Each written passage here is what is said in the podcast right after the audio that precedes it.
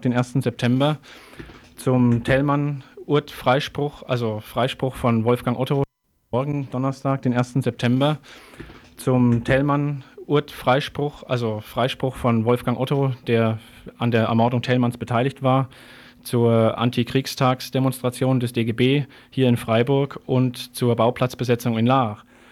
Danach hört ihr einen Beitrag äh, über die Vorgänge in Stuttgart.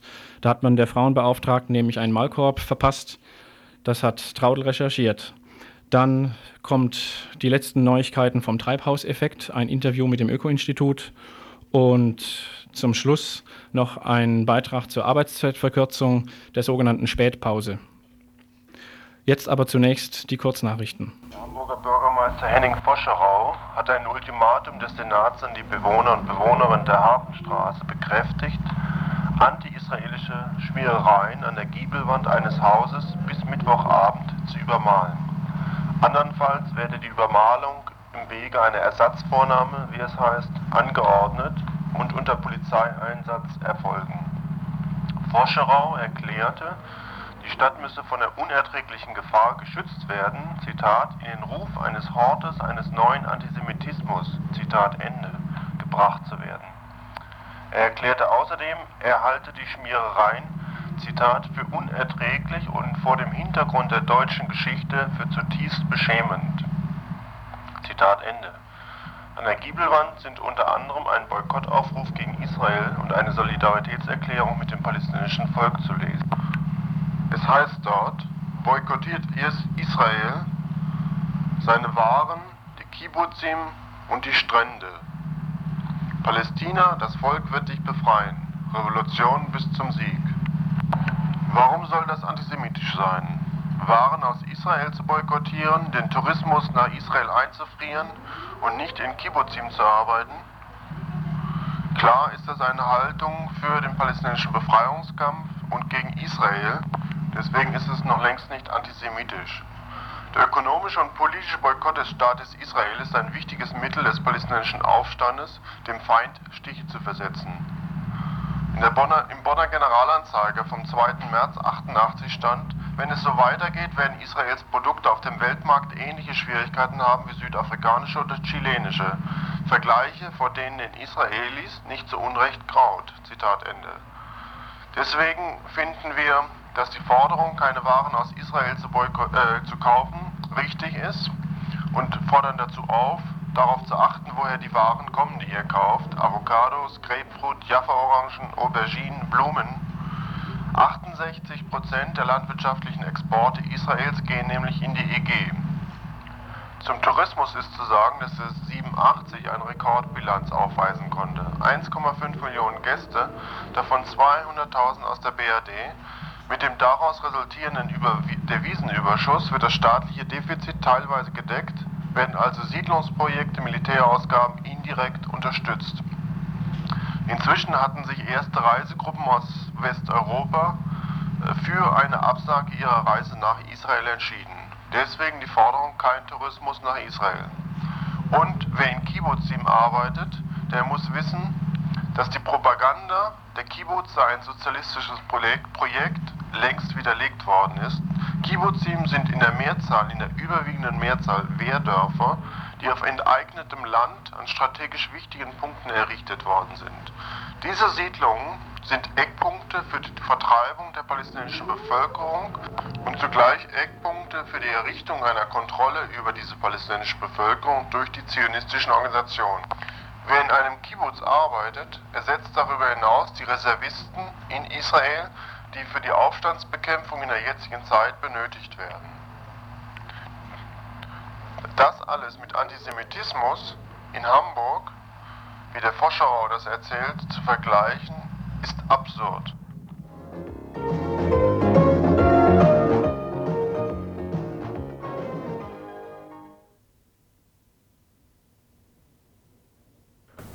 Guatemala, Einsatz von Dioxin gegen die Guerilla, Fragezeichen. Die Tomaten werden nur noch so groß wie ein Daumen, eine Daumenkuppel. Kartoffeln wachsen ebenfalls nicht mehr, Erdnüsse sehen aus, als ob sie verfault wären. Bellamino, der Sekretär der Kooperative von Cuico, glaubt den Grund zu kennen. Die Probleme begannen, seit die blauen Flugzeuge hier sprühen, sagt er. Seit Mai des letzten Jahres setzt die nordamerikanische Drogenfahndungsbehörde Drug Enforcement Agency in Guatemala Sprühflugzeuge gegen den Mohn- und Marihuana-Anbau ein. Nach offiziellen Angaben wird das Herbizid Glyphosat benutzt. Aber die Bauern von Coico zogen einen Arzt zu Rate und der fand Spuren des hochgiftigen Dioxin in den Rückständen. Der Mediziner hatte die Untersuchung nur unter der Bedingung begonnen, dass sein Name geheim bleibt und das Ergebnis der Untersuchung nur mündlich mitgeteilt werde. So haben die Bauern von Coico, das ist ein Dorf mit 300 Einwohnern und Einwohnerinnen in der guatemaltekischen Provinz Huehuetenango, so haben also die, die Bauern von dort keinen wirklichen Beweis für die hochgiftige Zusammensetzung des Sprühmittels. Indizien freilich, die die Vermutung bestätigen, gibt es reichlich. Während einer Versammlung von 30 Kleinbauern der Kooperative berichtet Bellamino, in einem Nachbardorf gingen während der letzten drei Monate 400 Ziegen ein. In 14 Gemeinden der Umgebung haben Campesinos und Campesinas Schweine, Kühe, Hühner und andere Tiere verloren. Mütter bekommen missgebildete Kinder. Früher starben hier 60 Kinder von 100 Personen, jetzt sind es 74. Die einzige Devisenquelle der Kooperative der Honigexport in die Schweiz ist ebenfalls betroffen. 70 Prozent der Bienenbestände gingen ein, seitdem die Sprühaktionen begonnen haben. Auch aus anderen Gegenden Guatemalas kommen Nachrichten über tödliche Folgen der Sprühungen. In dem Dorf Tacana in der Provinz San Marcos sollen 14 Menschen infolge der gelben Schleier umgekommen sein, die die Flugzeuge hinter sich lassen.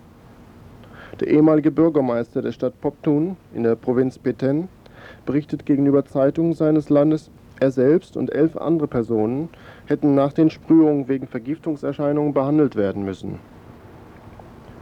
Sollte es sich bei dem verwendeten Mittel tatsächlich nur um das Herbizid Glyphosat handeln, dürften solche Tragödien nicht geschehen. Die amerikanische Botschaft in Guatemala City ließ in einer Veröffentlichung die Aussage des Wissenschaftlers Fred, äh, Fred Slive verbreiten. Der sagte, Glyphosat sei das beste Herbizid der Gegenwart und bescheinigte ihm natürlich Ungefährlichkeit für Mensch und Tiere. Die Betroffenen glauben aber nicht daran, dass es sich bei diesen Sprühungen nur um Glyphosat, bekannt unter dem Verkaufs Verkaufsnamen Roundup, handeln würde. Sie sind überzeugt, dass bei den Sprühungen Dioxin verwendet wird. Und das wäre nicht das erste Mal. Das von den USA in Südvietnam eingesetzte Entlaubungsmittel Agent Orange enthielt ebenfalls das hochgefährliche Gift, das in Westeuropa durch den Unfall im italienischen Seveso traurige Berühmtheit erlangte. Der Verdacht, dass die Sprühungen in Guatemala weniger der Rauschgift, sondern mehr der Guerillabekämpfung dienen sollen, wird durch die Flugrouten der Flugzeuge dieser Drug Enforcement Agency aus den USA genähert. Sie tauchen häufig über Gegenden auf, in denen auch die linksgerichtete Guerilla des Landes aktiv ist.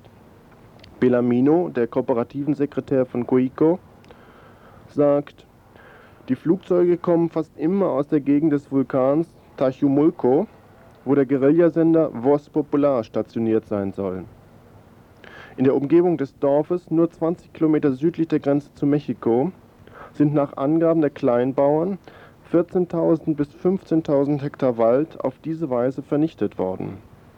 Laut der guatemaltekischen Zeitschrift Infopress verbrannten in der Provinz Petén 1500 Quadratkilometer Urwald, nachdem die Luftwaffe dort Stellungen der Guerilla bombardiert und die Drug Enforcement Agency das Gebiet besprüht hatte. Die Regierung dagegen hält an der Version fest, dass lediglich der Mohn- und Marihuana-Anbau bekämpft werde. Glaubt man jedoch den Bürgermeistern von Guico, erscheint auch der massive Einsatz der Sprühmittel übertrieben.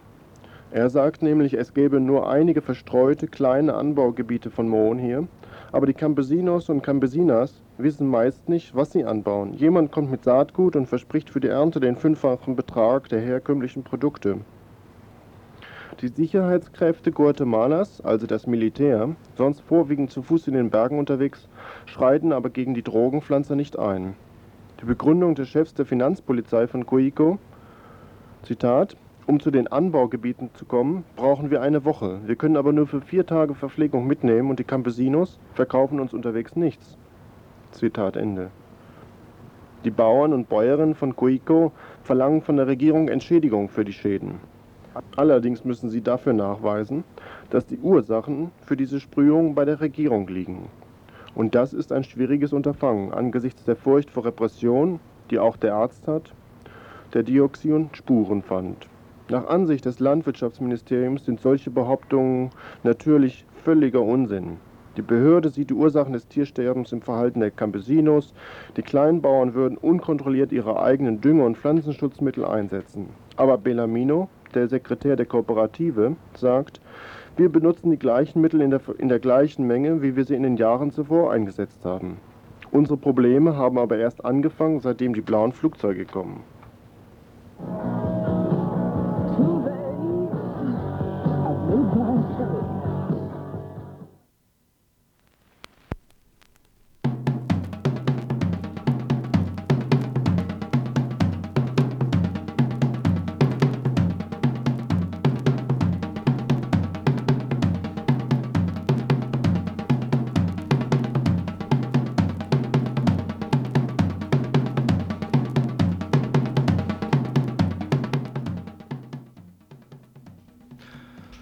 Ja, der letzte Beitrag war etwas länger als geplant. Das war als Kurznachrichten äh, vorgesehen und er ist dann doch etwas länger geworden, als Kurznachrichten normalerweise sind. Also für die, die jetzt schon gespannt auf die längeren Beiträge warten, äh, soll es jetzt damit losgehen. Morgen am 1. September jährt sich zum 49. Mal der Überfall der deutschen Wehrmacht auf Polen und der Beginn des Zweiten Weltkrieges. Dieser Tag markierte auch den Beginn einer industriell organisierten Massenvernichtung von Menschen in Deutschland und in besetzten Gebieten. Eines der Opfer war Ernst Thälmann, damals Vorsitzender der KPD seit 1925 und Mitglied des Reichstages. Elf Tage nach seiner Verhaftung in der Nacht vom 17. zum 18. August 1944 wurde er auf persönlichen Befehl Hitlers ermordet im KZ in Buchenwald. Mitbeteiligt war damals der SS-Unterführer Wolfgang Otto, den ein amerikanisches Militärgericht 1947 zu 20 Jahren Gefängnis verurteilte. Er wurde jedoch bald begnadigt und bereits nach knapp fünf Jahren aus der Haft entlassen.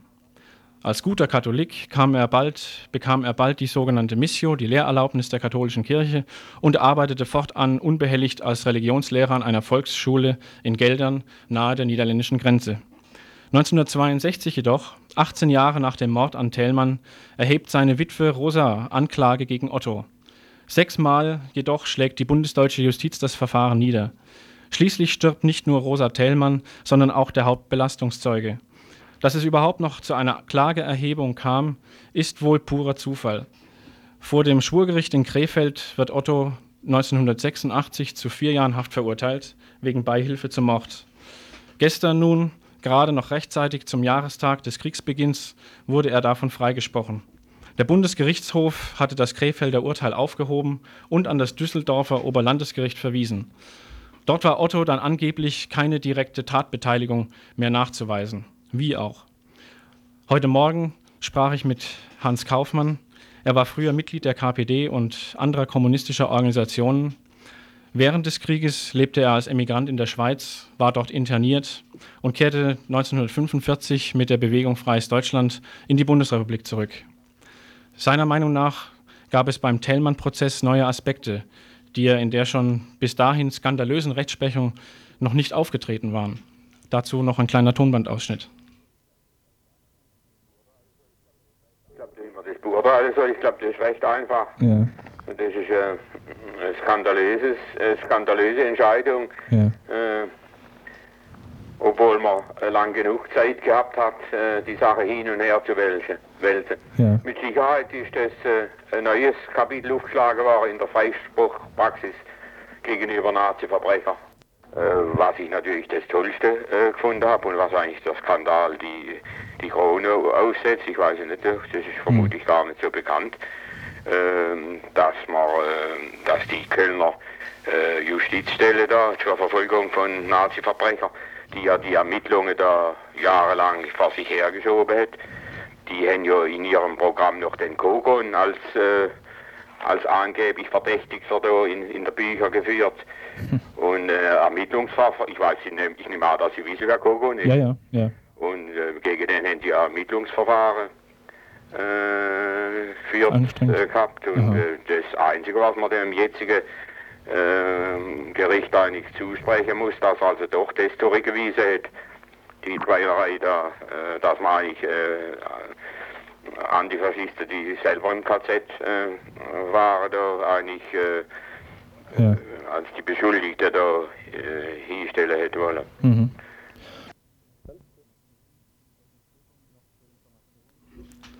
Noch zur Information, Eugen Kogon war von 1939 bis 1945 selbst im KZ in Buchenwald inhaftiert und ab 1946 lebte er in, wieder in der Bundesrepublik, arbeitete als Mitherausgeber der Frankfurter Hefte und war ab 1951 Professor für politische Wissenschaften in Darmstadt.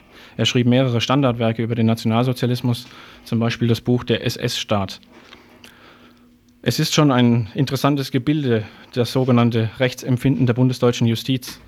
Peter Jürgen Bog zum Beispiel, der krank in Bagdad lag, als Schleier ermordet wurde, bekam dreimal lebenslänglich und 15 Jahre Haft. Doch bei Nazimördern müssen die Behörden zum Jagen getragen werden. Kommt es überhaupt zum Prozess, hagelt es meist Freisprüche oder symbolische Strafen auf Bewährung. Die Tochter Thälmanns, die die Klage ihrer Mutter weitergeführt hatte, meinte gestern nach der Urteilsverkündung nur, was kann man schon erwarten in diesem Staat?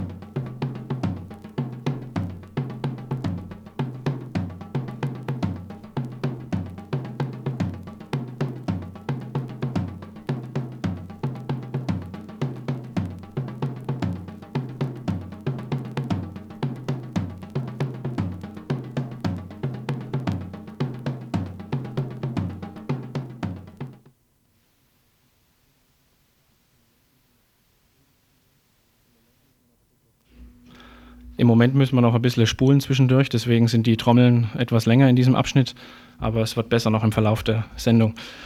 Morgen zum 1. September findet auch die, wie traditionell, die Gedenkveranstaltung des DGB zum Antikriegstag statt. Leider scheinen die antifaschistischen Aktivitäten hier in Freiburg wenig koordiniert zu sein, denn äh, wie ja bekannt ist, letzten Samstag fand eine erstaunlich gut besuchte Demo gegen Faschismus und Reaktion statt.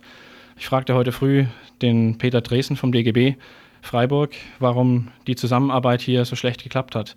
Dazu nochmal ein kleines Tonband-Interview. Äh, vielen Dank für den Lagebericht. Es war ja letzten Samstag äh, hier in Freiburg schon eine Demonstration gegen Faschismus und äh, Reaktion und so. Ähm, haben Sie da zu den Veranstaltern Kontakt gehabt? Leider nein. Woran lag das? Keine Ahnung, also da ist niemand auf uns zugekommen. Ne? Mhm. Hätten Sie sich ich habe das erst zu spät mitbekommen dann, ne? also wo es schon rum war. Ah ja. Hätten Sie sich daran beteiligt, wann da einer gekommen wäre? Also ich wäre sicherlich selber auch dabei gewesen dann, ja. Und der DGB? Ja nun, der DGB sicherlich auch, wenn er entsprechende Vorarbeit gehabt hat. Denn Sie wissen ja, wir sind ja eine demokratische Organisation, die natürlich Vorstände hätte. Ja. Und äh, bevor ich natürlich für den gesamten DGB was mache, muss ich natürlich sehr schnell mit meinem Kreisverstand über die Geschichte sprechen. Ne? Mhm. Ja, morgen wie, morgen, wie gesagt, die Veranstaltung des DGB zum Antikriegstag.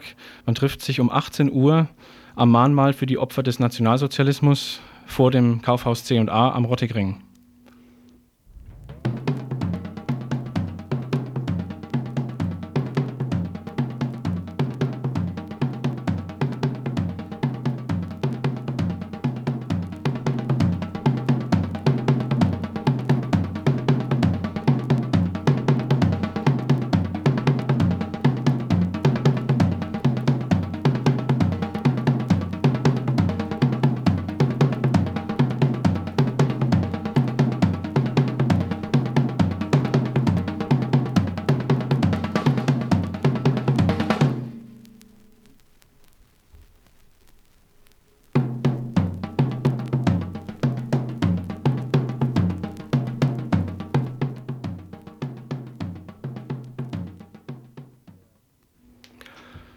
Neben der DGB-Veranstaltung zum Antikriegstag gibt es allerdings morgen auch noch eine Aktion in Lahr mit ganz aktuellem Bezug, nämlich die Blockade der Baumaßnahmen am Militärflughafen.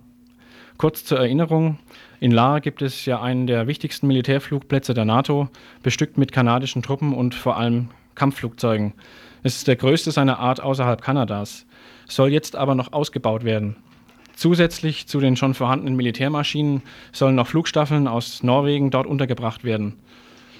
110 der in Lahr stationierten Starfighter, es sind insgesamt über 200, sind bereits abgestürzt und die Region wird mit Tiefflügen terrorisiert. Lahr war deshalb nicht umsonst seit langem eines der Hauptziele von Protest- und Widerstandsaktionen der regionalen Friedensbewegung. Auch morgen zum Antikriegstag gibt es wieder eine Blockade, Diesmal jedoch nicht wie üblich am Hauptquartier, sondern auf dem 16 Hektar großen Baugelände neben dem Militärflugplatz, auf dem gerade umfangreiche Erdarbeiten stattfinden und eine Straße gebaut wird. Seit über zwei Wochen gibt es auf dem Bauplatz nämlich ein antimilitaristisches Camp. Es wurde bisher von den Behörden geduldet, doch wie sich abzeichnet, äh, scheint sich diese Haltung zu ändern.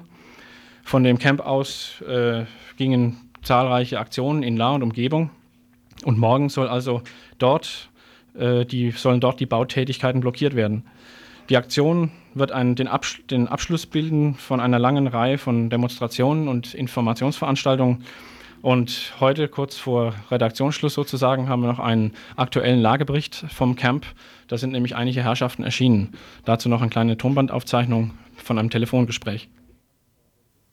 Ähm, könntest du gerade noch sagen, äh, wer du bist und wo du gerade bist? Mhm. Ja, ich bin äh, der Robert aus Lahr. Mhm ähm, einer von denen, die seit Anfang der Platzbesetzung mit im Camp sind, in einem ja. antimilitaristischen Widerstandscamp. Ja, wir hatten heute einen Besuch, hohen Besuch von der Stadtverwaltung, kam einer, ein Jurist aus dem Rechtsamt mhm. in Begleitung mit Kripo-Leuten und hat uns die Situation klargelegt. Das Bauamt hat inzwischen äh, soweit die Arbeiten vorangeführt, dass ähm, sie jetzt eigentlich in dem Bereich, wo wir campen, schaffen müssten. Und von daher sind wir jetzt ab sofort störender Faktor. Das haben die uns klar gemacht und haben uns gefragt, wie lange wir noch eben da bleiben würden. Mhm. Äh, wir haben äh, erstmal gar keine Antwort gegeben. Das war so ein bisschen auf Aushorche angelegt. Ja. Wir haben das dem Plenum vorbehalten, was jetzt gleich folgen wird. Ähm, das war eigentlich so, dass wir rausgehört haben, dass Sie schon ziemlich viel wissen von unserer Aktion.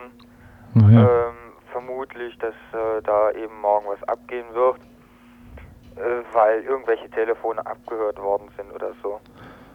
Und ja, es ist ja nicht äh, an die große Glocke gehängt worden, die Aktion, gell? Nee, nicht so sehr. Mhm. Und ja, trotzdem, äh, wir vermuten, dass sehr, sehr viele Leute da sein werden.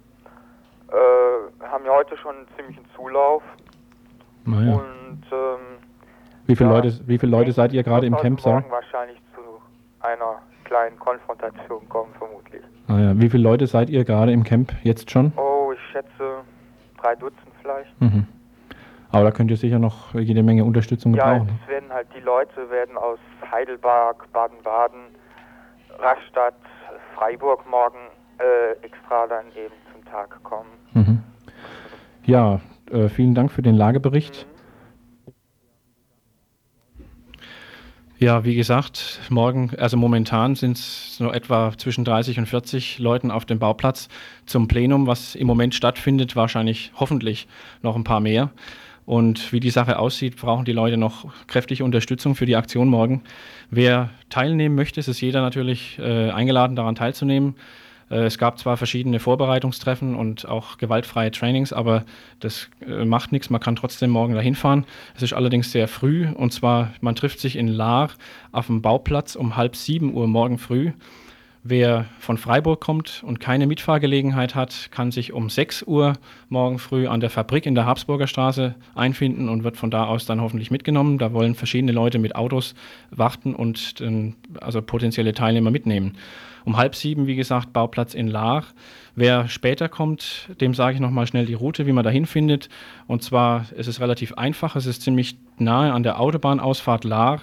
Man fährt also da raus, dann kommt gleich eine Abzweigung.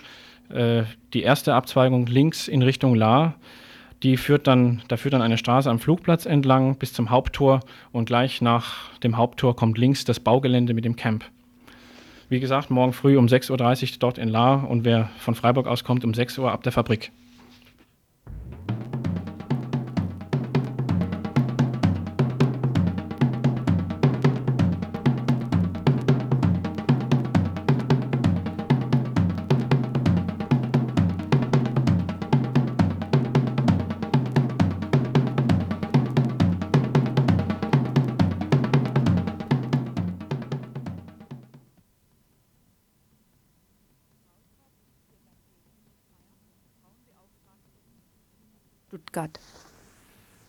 Ist eine ganz schlimme Situation, eine unerträgliche Situation, wie sie unsere Kollegin äh, Frau Steckmeister in Stuttgart hat und fordern den Oberbürgermeister von Stuttgart äh, ganz eindeutig auf, äh, dieses Presseverbot sofort zurückzunehmen, weil ein Hauptkriterium für die Arbeit von Frauenbeauftragten es ist, öffentlich an Zuständen innerhalb der Verwaltung und außerhalb der Verwaltung in frauenpolitischen Anliegen Stellung zu nehmen.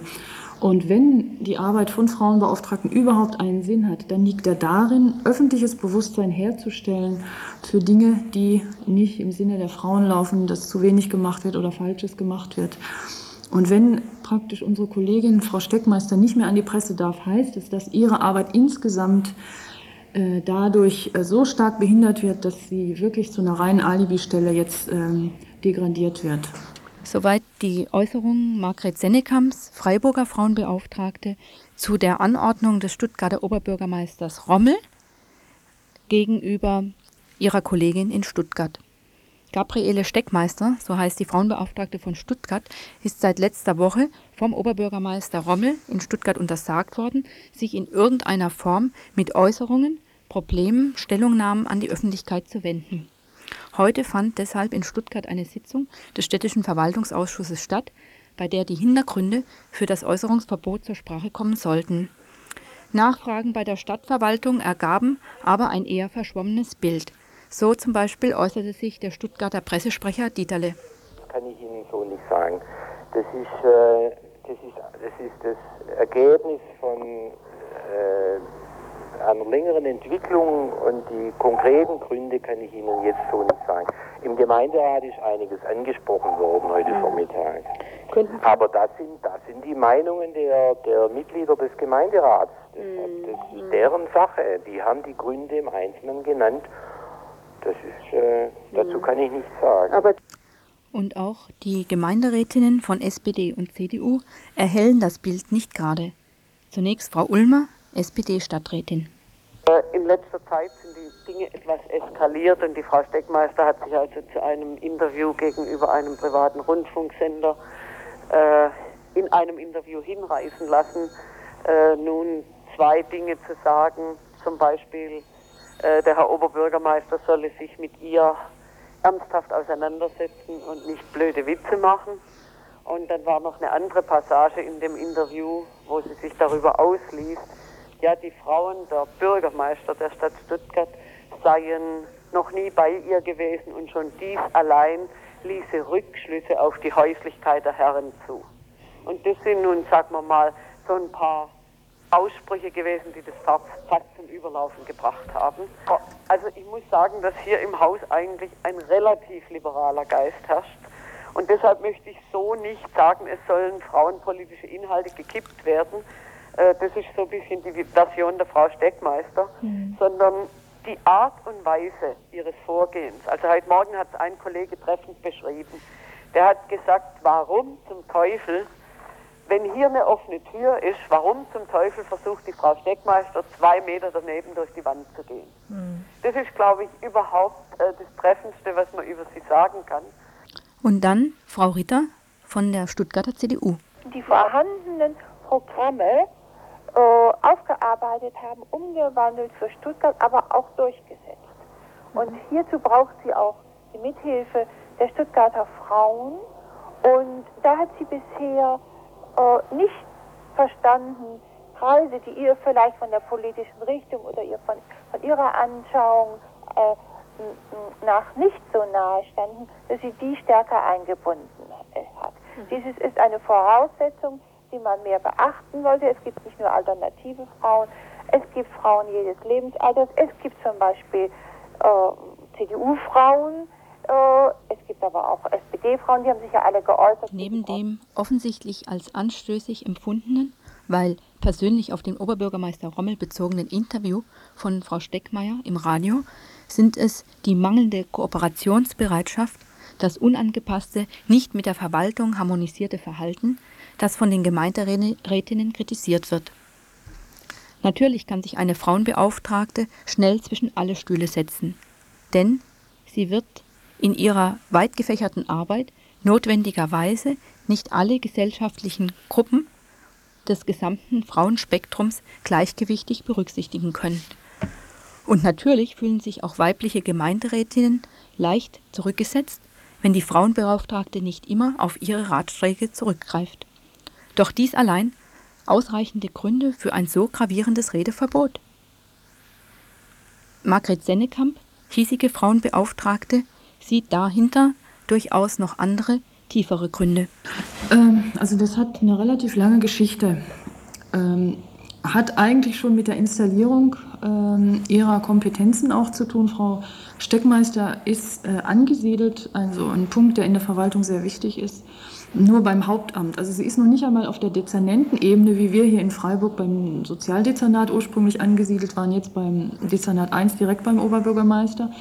Also Frau Steckmeister ist ganz unten angesiedelt und das bedeutet, dass sie für ihre Anliegen den Verwaltungsweg nach oben gehen muss und von daher sich schon sehr, sehr viele Hindernisse, Hemmschwellen auftun und natürlich dann auch Konfliktstoff.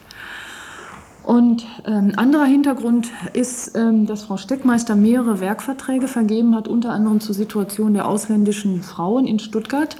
Und der ist wohl so ähm, äh, ausgefallen, dass die Verwaltung äh, den nicht veröffentlichen wollte. Das ist der zweite Punkt. Der dritte Punkt ist, äh, denke ich, ebenfalls ihr engagiertes Eintreten äh, zum Paragraphen 218. Also sie hat die frauenfeindliche Politik der Landesregierung entlarvt, hat ähm, Umfrage bei den Stuttgarter Ärzten gemacht, wie dort die Situation ist. Hat sich dann dafür eingesetzt, dass eine Privatklinik in Stuttgart äh, ambulant Abtra äh, Abbrüche durchführt und dieses ganze Spektrum, also Frau, Frau Steckmeister war aufgrund ihres engagierten Eintretens im, äh, was die Sache 218 anbelangt, von Anfang an sehr, sehr in der Presse äh, vertreten und hat da immer äh, sehr viel Widerstand gefunden. Widerstand, der sich für eine Stadtverwaltung durchaus in Anordnungen rechtlich umsetzen lässt. Auch Margret Sennekamp weiß davon, für Freiburger Verhältnisse zu berichten. Deshalb, es gibt, es gibt ähm, Dinge, an die wir uns hier halten müssen. So heißt unsere Kompetenz zum Beispiel Pressearbeit im Einverständnis mit dem städtischen Presseamt hier in Freiburg. Das Einverständnis, äh, das ist auch eine Frage der Taktik, das ist auch eine Frage der Beziehungen, das ist auch äh, auf jeden Fall das Wichtigste, äh, der, eine Frage, wie die politischen Mehrheitsverhältnisse aussehen. In Freiburg ist es so, dass wir, der OB hat es bisher noch nicht auf eine öffentliche Auseinandersetzung mit uns ankommen lassen. Wir haben, äh, wir haben das Glück, auf jeden Fall nicht die äh, Auflagen zu haben, die Frau Dr. Steckmeister immer gehabt hat und jetzt äh, verstärkt hat. Während es Protesterklärungen von Seiten der Arbeitsgemeinschaft der Frauenbeauftragten in Baden-Württemberg autonomer Frauen in Stuttgart, des Frauenstammtischs, der äh, Leute, die bei der Stadt beschäftigt sind, in Stuttgart gibt, setzt der Oberbürgermeister auf persönliches Gespräch und hat dazu einen Gesprächstermin mit der Frauenbeauftragten in Stuttgart äh, anberaumt, und zwar am 5. September. Wie es bis dahin und danach weitergehen soll, bleibt bisher noch offen. Das Redeverbot scheint weiterhin zu bestehen. Zu den Konsequenzen eines solchen Redeverbots durchgesetzt gegenüber den Frauenbeauftragten. Nochmal Margret Semmekamp. Äh, ganz schlimm wäre es, wenn Stuttgart zu einem Präzedenzfall werden würde. Aber die, die Stuttgarter Situation ist nicht unbedingt auf andere Städte so übertragbar, weil in Stuttgart eben dieses Konfliktfeld Kommunalpolitik und Landespolitik verschärft da hereinragt. Äh, und darüber, dass Stuttgart hoffentlich kein Präzedenzfall wird, sondern der Maulkorb-Erlass für die Frauenbeauftragte fällt, darüber werdet ihr weitere Informationen in Radio Dreieckland kriegen, spätestens nach dem Gespräch der Stuttgarter Frauenbeauftragten mit dem Oberbürgermeister.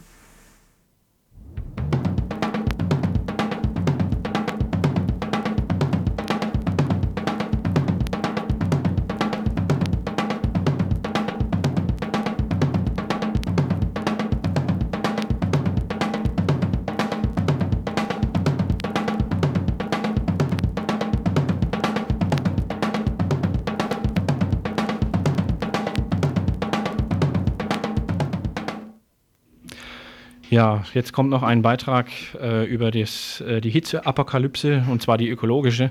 Wer heute die BZ gelesen hat, hat sicher auf der letzten Seite einen Artikel gesehen über die, den Treibhauseffekt. Da wird ja tatsächlich behauptet, dass äh, man also überhaupt nichts mehr machen könnte sozusagen. Wenn man sofort aufhörte, alle gefährlichen Gase in die Atmosphäre zu leiten, stiege die Temperatur durchschnittlich um 0,4 Grad an und wenn man nichts täte, dann steigt sie um 0,9 Grad an. Dass zwischen den beiden äh, Dingen aber doch gewaltige Unterschiede Unterschiede liegen, hat heute die Traudel nochmal versucht herauszufinden und bringt folgenden Beitrag als, glaube ich, auch ein Interview mit dem Öko-Institut. Die Erdwärme nimmt ständig zu. Treibhauseffekt nicht abzuwenden. Soweit zwei Schlagzeilen aus dem Allerweltteil der Badischen Zeitung von heute. Oh, unabwendbares Schicksal. Die Apokalypse der Badischen Zeitung. Wir versinken in den Fluten schmelzender Gletscher vor Augen und Zweifel im Hirn. Wir jedenfalls baten einen ehemaligen Mitarbeiter des Freiburger Öko-Instituts, Christian Hein, um einen aufklärenden Kommentar zu unserem unausweichlichen Ende. Treibhauseffekt nicht abzuwenden. Das ist eine flapsige Unterüberschrift mit verheerenden Wirkungen. Das Kind ist also schon in den Brunnen gefallen. Tun können wir ja eh nichts mehr. So könnte man den Eindruck gewinnen. Nichts ist aber falscher als das. Der Autor der Studie, die die Badische Zeitung zitiert, beabsichtigte eigentlich genau das Gegenteil. Es ist allerhöchster Handlungsbedarf, und zwar sofort. Hansen, ein amerikanischer Klimaforscher, machte als erster im Juli den Beweis, dass der Treibhauseffekt schon messbar ist. Er ging weiter und brachte seine Messungen auch mit der Dürrekatastrophe in den USA in Verbindung. In einer Öffentlichkeit, die nur noch durch akute Katastrophen wachzurütteln ist, bezweckte seine Veröffentlichung die Notwendigkeit des sofortigen Handelns. Und der Handlungsbedarf ist erheblich. Zwar lässt sich eine gewisse Temperaturerhöhung durch Kohlendioxidemissionen wohl nicht mehr verhindern, aber sicherlich die menschengeschaffenen Naturkatastrophen, die kommen werden, wenn alles so weitergeht wie bisher. Ziel muss die drastische Verminderung des Einsatzes von fossilen Brennstoffen sein. Soll die Temperaturerhöhung zu einem erträglichen, in einem erträglichen Rahmen gehalten werden, muss der Einsatz fossiler Brennstoffe bis zum Ende des nächsten Jahrhunderts nahezu eingestellt sein. Das fordern jedenfalls die Klimamodelle. Um dies zu erreichen, ist, so meinen einige Fachleute, eine energiepolitische Revolution, und zwar weltweit, vonnöten. Für die Bundesrepublik hat das Öko-Institut jedenfalls kürzlich aufgezeigt, dass der Einsatz fossiler Energieträger in den nächsten 20 Jahren um ein Drittel gesenkt werden kann. Und dies mit einem Ausstieg aus der Atomenergie und unter recht konservativen Annahmen, was die Rahmenbedingungen angeht. All dies setzt aber den sofortigen Einstieg in eine ganz andere energiepolitische Logik voraus. Eine Energiewende, die auf drastische Einsparung und auf regenerative Energiequellen setzt. Der Treibhauseffekt ist ein weiteres Argument für die Richtigkeit und Notwendigkeit alternativer Energiekonzepte und für die tödliche Gefährlichkeit der behäbigen Machtarroganz der jetzigen Energiemafia. Der Treibhauseffekt ist noch abzuwenden. Aber das setzt einen radikalen politischen Wandel nicht nur in der Bundesrepublik voraus. Wir sind gerade im Endspurt und deswegen geht es weiter ohne Trommeln. Hier in Freiburg formiert sich verstärkt der Widerstand gegen die berüchtigte Spätpause, Spät mit TH. Zur Erinnerung, die Beschäftigten im öffentlichen Dienst hatten bei den letzten Tarifverhandlungen auf Gehaltserhöhungen verzichtet, dafür aber kürzere Arbeitszeiten ausgehandelt. Das sollte allein in Baden-Württemberg 200 Millionen Mark an Personalkosten einsparen. In Freiburg wären es etwa 1,8 Millionen. Mit dem Geld werden, wären dann zusätzliche Arbeitskräfte einzustellen. Das Cleverle Spät jedoch strebt hier eine kostenneutrale Regelung an, wie es so schön heißt. Statt Geld für neue Stellen auszugeben, will er die ausgehandelte Freizeit in Form längerer Mittags- und sonstiger Pausen den verdutzten Arbeitnehmern zuschanzen. Das war freilich nicht im Sinne des Erfinders. Dazu ein Gespräch mit Peter Dresen vom DGB Freiburg. Es gibt nämlich schon seit längerem hier ein Solidaritätskomitee verschiedenster Gruppen und Parteien, das jetzt in dieser Angelegenheit wieder aktiv geworden ist. Ja, ähm, jetzt noch eine andere Frage. Sie sagten, Sie hätten da ein Aktionskomitee vom was war das nochmal genau? Ja, ähm, wir haben in Freiburg ein Solidaritätskomitee, dem die Freiburger Gewerkschaften im DGB angehören und die katholischen und evangelischen Arbeitnehmer dann äh, verschiedene Arbeitsloseninitiativen, dann machen als Parteien die SPD, die Grünen und die DKP mit. Und äh, wir haben jetzt gerade vor kurzem getagt und uns entschieden, gegen die vom Ministerpräsident Lothar Späth angekündigte wöchentliche Arbeitszeitverkürzung im öffentlichen Dienst verwahrt. Sie mhm. wissen ja, er will ja zehn Minuten praktisch eine längere Pause machen.